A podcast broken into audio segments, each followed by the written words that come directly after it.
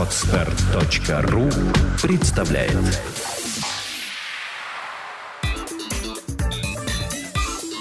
Black and White. Подкаст о практическом пиаре. Здравствуйте, меня зовут Ника Зебра, и вы слушаете подкаст о практическом пиаре Black and White. Это программа для практикующих пиарщиков, руководителей компаний и всех тех, кому интересен мир публичных коммуникаций. Сегодня у нас в студии журналист, блогер и чудесная мама Ира Форд. Здравствуй, Ира. Здравствуй, Ника. Ира, давай сразу так, быка за рога. Ты корреспондент Космополитен, наверное, крупнейший глянец в России и такой, м- пожалуй, даже образцовый журнал с точки зрения трансляции трендов молодым девушкам и подачи примера того, какой может быть настоящая женщина. По крайней мере, один из ее вариантов.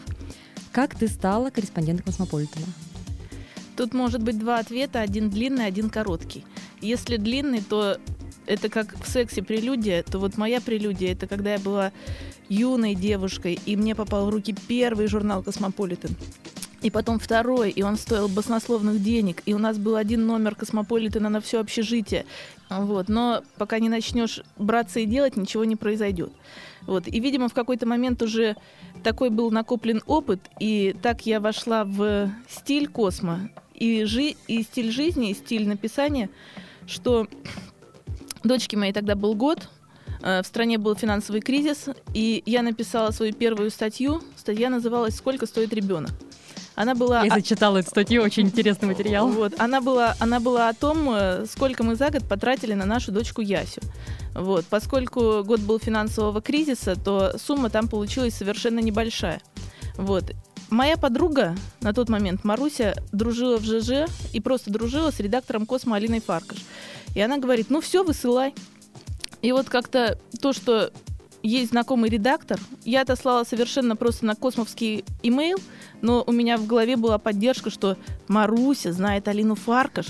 Вот. И я Алине Фаркаш написала коммент в ЖЖ «Алина, я вам выслала статью». Вот. И я выслала, ответа не получила, и, можно сказать, практически забыла об этом, как бывает у редакторов Космо. Через месяц Алина написала «Сокращай, идет в эфир».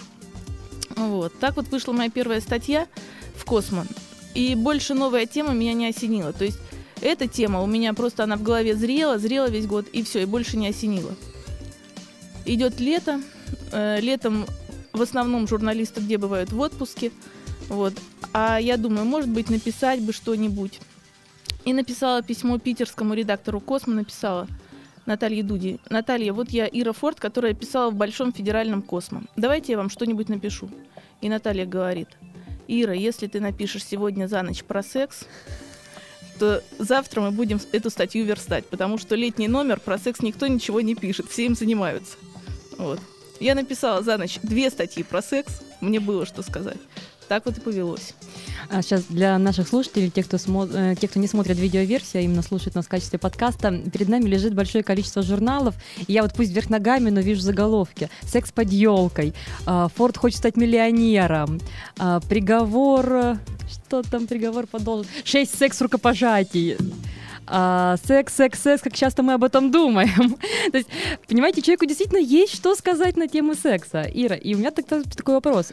Ты ведь пишешь не только на такие личные темы, но и э, даешь э, возможность, наверное, высказаться большому количеству героев в других материалах. Потому что время от времени даже там у тебя в ленте ВКонтакте проскакивает «Ребята, срочно ищу пару, которая тра-та-та там» или «Нужна девушка, которая...» Которая тра-та-та. То есть это как раз секс под елкой и прочее, да? А, а, как придумать вот ту тему, которая реально зацепит. Насколько я помню, стандарты Космополитен для первого героя есть, э, для первого автора есть требование выслать 10 синопсисов, то есть 10 идей, э, из которых хорошо, если одну-две одобрят. Чаще всего это вот с 30-й Сказала Ника начинается. Зебра, которая написала в Космополитен статью. Но я как раз вот этим способом пользовалась, понимаешь? Да. Я сидела и генерировала вот эти 10 тем, примерно на третьей у тебя заканчиваются mm-hmm. текущие идеи, и ты начинаешь писать банальщины. Как дружить с бывшим? И вот подобная история, которая, ну, объективно говоря, вообще никому не сдалась, и которую очень сложно м, провести в такие издания. Так вот, как придумать ту тему, которую будут принимать? Вот у тебя огромный уже опыт сотрудничества, я понимаю, что не только с Космополитеном ты пишешь, для других изданий. Правда. Вот откуда вот это все в твоей голове берется, и как нашим слушателям помочь себе генерировать отличные идеи? Тут я не знаю, что сказать, или я знаю, что сказать, но опять есть несколько подходов. С одной стороны, это должно быть что-то такое, что тебя осенило вот тебя лично. Ты сегодня столкнулась с этим, тебе это интересно, и ты сама ищешь ответ. И если ты сама ищешь ответ, то ты будешь его так активно писать, что ты так повернешь эту тему, так подашь, что редактор не сможет устоять. А вот. С другой стороны, действительно, российскому косму уже, наверное, 20 лет исполнилось. И все темы давно поданы, преподаны, повернуты. А, И поэтому тут два варианта. Либо ты думаешь о темах, которые всегда всем интересны, просто смотришь на нее снова и с необычной, с какой-то стороны. Либо ты улавливаешь тренды.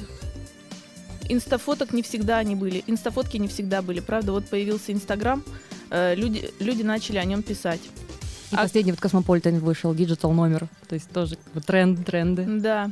Вот. А как родилась э, тема статьи, которую я сейчас пишу, я вот прям расскажу. Э, сдавался номер не, не очень давно. И нужны были героини. Героини прекрасные, истории у них прекрасные, статья получилась прекрасная. Я высылаю фотографии героини редактору. Одной героине 28 лет, выглядит на 14, мейкапа 0. Вот. Другой героине 28 лет, выглядит на 30, мейкапа 0. А при этом фотографии хорошие, студийные. Редактор говорит, Ира, где мейкап? Это современные девушки, это космо. Я прошу девушек перефотографироваться с мейкапом. Та, которая 28 лет, четы- выглядит на 14, говорит, нереально. Я никогда в жизни не красилась. Та, которая выглядит постарше, говорит, это не мой стиль. В финале мы полностью поменяли состав героинь. Уже отталкивались не от истории, а от, фотогра- а от фотографий. И когда я предложила новую тему следующего номера, редактор говорит, Ира, напиши сначала о том, почему девушки перестали краситься. И как только я запостила этот вопрос у себя в блоге, я поняла, что тема актуальная, потому что за час я получила 52 комментария, по которых можно писать диссертацию просто. Вот. Мужчины не молчат тоже. И даже так, если я правильно помню, мой муж тебе в том числе давал комментарий на эту тему, как он относится к девушкам с макияжем. Да. Поэтому ему повезло, что у него в женах ты. Спасибо большое. А, Ир, а, смотри, есть темы, которым действительно ты горишь, и которые тебе интересны, а есть темы, которые надо. Надо написать материал. Тема уже не очень нравится, вдохновения нет, но писать надо. Бывает такое? Но ты же знаменитый пиарщик, Ника Зебра. Ты же знаешь, что бывают рекламные статьи. Да. Вот, поэтому, конечно, если рекламная статья, то не я ее придумала. Меня просят написать материал на заданную тему, а внутрь интегрировать прекрасный горнолыжный курорт. Как ты ищешь себе вот это вдохновение, которое позволит тебе сделать из темы, которой ты не горишь, конфетку? Но ты же была когда-то на прекрасном горнолыжном курорте. Ну почему? Потому что я люблю юг, солнышко, море. А я вот была на прекрасном горнолыжном курорте, и я понимаю, что если детей оставить дома с няней, а ехать туда с мужем на прекрасный горнолыжный курорт, это прекрасно. Я, видимо, погружаюсь просто в то состояние, и мне приятно про это писать даже. А если ты пишешь, например, э, вот ты мама двух э, прекрасных детей, правильно? Двух? Прекрасных. Двух? Я правильно все помню? Да. Двух. А написать, допустим, тебе нужно материал о child free. И э, желательно без осуждения, да, там вот и как-то объективно подать. Как ты будешь вот искать контент, материал, не сваливаться в личную позицию? Сложная ведь тема будет, тем более для мамы. Серьезная тема, конечно. С одной стороны, журналист такая профессия, которая предполагает, что беспристрастность некоторую. С другой стороны, именно мой стиль, те читатели, кто меня знает и в блоге, и в журналах, они знают, что мой стиль предполагает я. Вот, поэтому отталкиваться, если я буду писать такую статью, отталкиваться я все равно буду от личной позиции. В какой момент я с этим столкнулась, как я с этим столкнулась, что я испытала, и дальше будут мнения зала. То есть это не будет статья осуждения, но э, если я с этим сталкивалась и мне было неприятно, то я об этом скажу. Ты пишешь и для развлекательных СМИ, и для деловых, правильно я понимаю? Или только вот именно рекламные материалы будут? Готовишь ли ты различные интервью, например, на деловые тематики, или что-нибудь там о трендах email-маркетинге, или э, перспективы открытия маленького свечного заводика в Ленинградской области? Тренды в e-mail маркетинге я пишу только с точки зрения интервью со Светланой Деминой в Космо. Вот. Глубоко в тему не погружаюсь. Не могу сказать, что я делаю какие-то деловые обзоры, хотя моя карьера журналистская именно начиналась в деловом Петербурге и начиналась как раз с написания больших бизнес-обзоров для справочников деловых Петербурга справочников делового Петербурга. Сейчас отошла от этого несколько, видимо, потому что чтобы писать деловые обзоры, надо жить деловой жизнью. А я больше живу жизнью семьи, жизнью детей, и вокруг себя наблюдаю некое, некое светское движение, и в него погрузиться легче, чем в бизнес-процессы. На твой взгляд, с точки зрения построения материала, а, выдачи статьи, оформления, есть ли разница писать для глянца или писать для деловых СМИ? Не с точки зрения стиля, а с точки зрения вот именно конструирования информации, например, там, а здесь у нас должен быть хороший вопрос, а здесь развязка, кульминация, или человек, который умеет хорошо писать в глянце, в общем-то, справится и с деловым э, текстом, если ему это будет интересно. Тут, видишь, Ника, зависит все от гонорара. То есть за ваши деньги. я- тебе, скажу, правду, ты сама это знаешь. Деньги возбуждают. Да. Вот, поэтому, если я позиционируюсь как э, журналист, который пишет в глянец, и вечером мне приходит письмо, Ира Форд, я знаю вас как журналиста Космополитена, пожалуйста, за ночь напишите мне презентацию для Думы Санкт-Петербургской. Хотим закон продвинуть. Конечно, я ее напишу. Особенно с заголовком «Секс на рабочем месте». Да. Тут главное предварительно не показывать заказчику вообще контент материала от всего. Вот, конечно, я ее напишу. А что касается деловых статей, разни- разница, безусловно, есть. Но если в глянце я могу позволить себе высказывать свою авторскую позицию, приводить свои примеры какие-то из жизни, цитировать своих э, друзей, знакомых, то деловая пресса этого не допускает. Это серьезная, серьезная аналитика. Но справиться можно. А как ты понимаешь, что материал готов? Вот все, статья находится в той стадии, когда не надо ее больше править и можно отправлять. Как почувствовать это, не страдать бесконечным перфекционистом, переписывая там один абзац 28 раз? Но бесконечным перфекционизмом, переписывая 28 раз абзац, могут страдать, наверное, другие. В тот момент, когда ты достигаешь кондиции, когда у тебя уже написано сколько-то много статей, x плюс бесконечность, э, то перфекционизм отпадает. А в тот момент, когда у тебя дома двое детей, то ты видишь, что на часах 4 утра все, пора выключать компьютер, отправлять статью. Достаточно. То есть нет такого, что а, я завтра вычитаю там вот Нет, свежую нет, голову? нет. Я стараюсь вычитать сразу. Я понимаю, что могут быть косяки на свежую голову, но на свежую голову завтра с утра пришлет мне письмо редактор э, с вспомогательными вопросами, если они будут. То есть у нас еще есть сутки на обсуждение. А вот в 4 утра уже все, я высылаю почту и выключаю компьютер. А тебе много приходится писать вот в день или в неделю? Я даже не знаю, в чем это измерить. Так я, так я тоже не могу сказать, потому что я не тот журналист, не тот копирайтер. Прочла вчера во френд-ленте. Я в день обязана написать 8 тысяч знаков. Вот у меня такого нет. Я никому ничего не обязана ничего, ничего написать. У меня есть определенный дедлайн, что э, каждый, допустим, вторник я должна выслать статью в одно издание. Каждый четверг я должна выслать статью в другое издание. К примеру, так. А между этими промежутками я занимаюсь вспомогательной работой, провожу опросы какие-то, ищу героев для интервью, ищу экспертов, беру у них интервью и цитирую их мнение.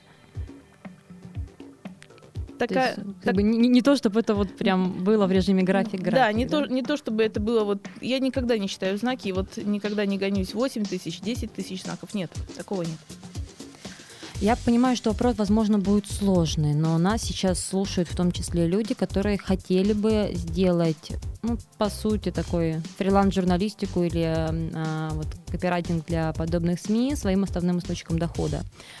Сколько, на твой взгляд, нужно работать в день, видимо, возвращаемся к той же истории, да, про тысячи знаков и дни, чтобы иметь возможность быть фриланс-журналистом и сделать это единственным своим источником дохода. Чтобы вот не голодать, да, и не 3000 рублей в месяц, на которые ты можешь один раз сходить в кафе, или два в случае, если кафе будет уровнем пониже.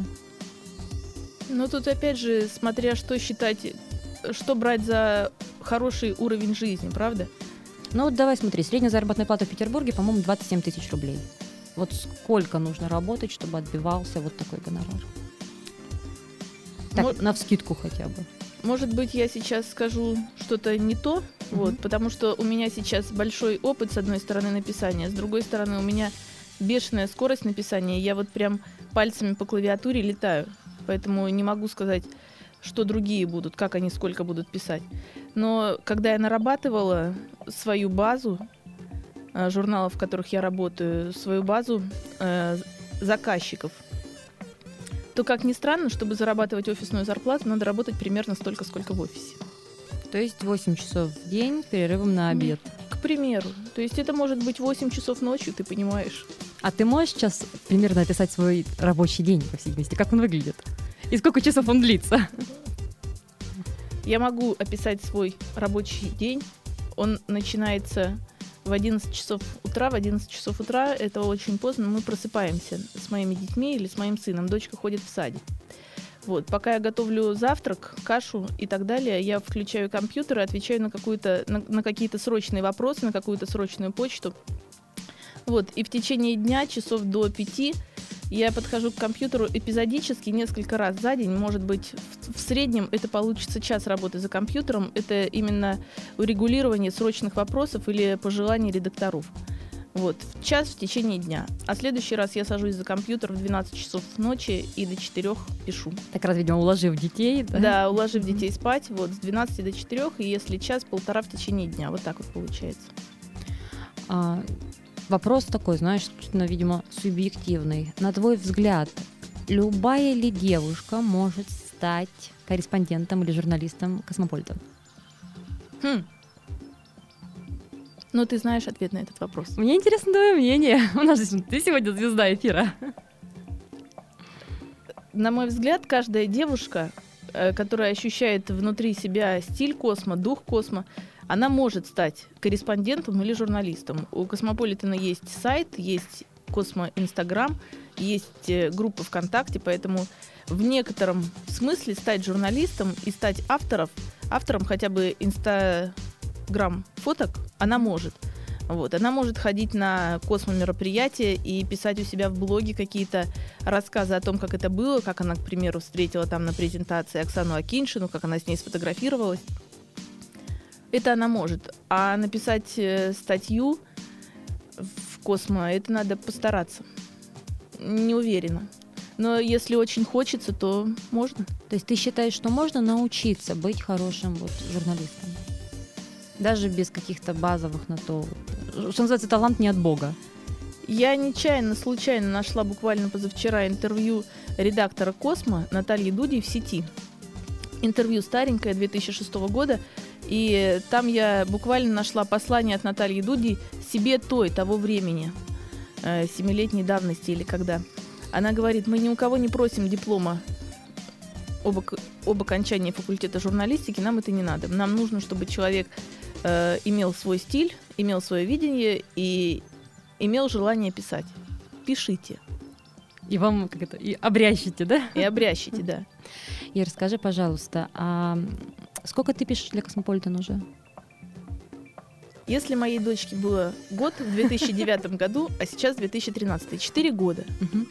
Ты не устала еще от вот этого глянца, от секса, от э, туфель на высоком каблуке, макияжа, длинных волос, Но блеска? Ты же, Ника, ты же видишь мои туфли на высоком каблуке и мои длинные волосы. Нет, ты понимаешь, все-таки живешь тут именно в этой атмосфере, когда ты готовишь материалы, и ты понимаешь, что твоя аудитория выглядит вот так, или как минимум хотела бы, по большей части, выглядеть именно так.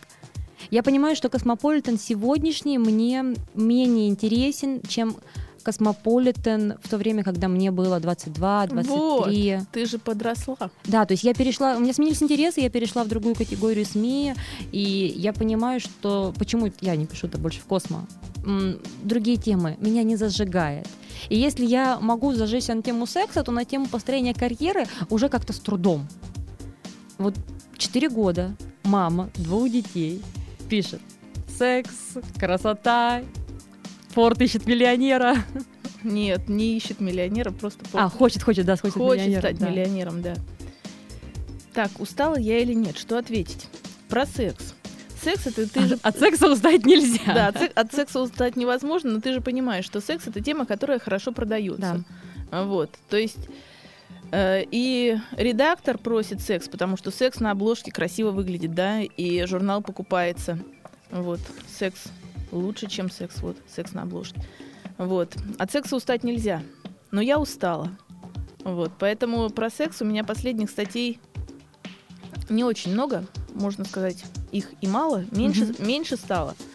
Но с другой стороны, видишь, мы не можем с тобой диагноз мне поставить, устала я это или это просто лактация, я же ребенка кормлю. Угу. Вот я же не сплю ночами, секса стало меньше. Вот. А нет такого, знаешь, там у многих молодых мам полное переключение на тему дети, дети, дети. Нет. Секса уже нет, есть дети. Нет, это, это, это наоборот, это для меня очень страшно, вот это переключение на тему дети, потому что у меня обычный режим жизни, обычной мамы. Если бы не было вот этих четырех часов э, жизни в глянце, если бы я вот эти вот ночью не писала об этом, я бы могла легко впасть в депрессию, потому что очень тяжело быть сосредоточенной только на детях, только на проблемах того, что зубы лезут, сопли текут, простите за глянец, вот, колготки надо покупать, из всего дети выросли и так далее. Это очень тяжело. Поэтому э, для меня глянец это именно тот стимул выныривать на поверхность обычной жизни и даже жизни красивой то есть где хорошо накрашенные девушки, приятно одетые, с хорошими манерами. Мне это нравится. Если нас сейчас слушают девушки или, может, даже молодые люди, молодые люди считают, да, что им хотелось бы э, написать что-то в космо, и, возможно, даже есть идеи, но боязно, как-то вот дурновато при мысли о том, что тебя могут послать и прочее. Что ты могла бы им посоветовать? Что бы вам посоветовать? Я вот не очень давно брала интервью у Татьяны Лазаревой, и она говорит, и она говорит, я столько даю интервью, и каждое мое интервью называется «Откровенное интервью Татьяны Лазаревой». Еще более откровенное интервью Татьяны Лазаревой. Самое откровенное интервью Татьяны Лазаревой. Откровеннее дальше некуда. Откровеннее некуда, да. И тут я хочу взять у нее откровенное интервью. Она говорит, я-то не устал, я понимаю, что я публичная персона, она очень много работает сейчас в благотворительности и, собственно, продает свое лицо, чтобы э, благотворительному фонду получать средства.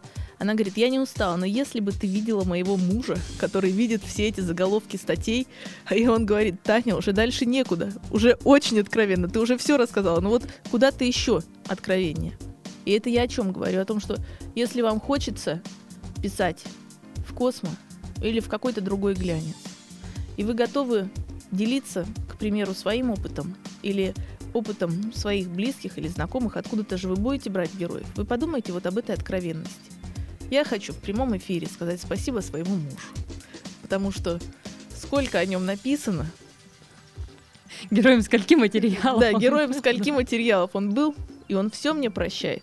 Поэтому, если у вас рядом есть молодой человек или муж, который вам будет прощать, то welcome to the глянец. Ну что ж, на этой позитивной ноте мы заканчиваем наш сегодняшний подкаст о практическом пиаре Black and White. Ира, спасибо большое за участие. Ника, спасибо. Так все быстро прошло, что осталось время на секс. Что ж, я напоминаю, что в студии сегодня были Ирина Форд, блогер, мама и, самое главное, журналист Космополитен. И я, Ника Зебра. До встречи в следующих подкастах. Сделано на podster.ru Скачать другие выпуски подкаста вы можете на podster.ru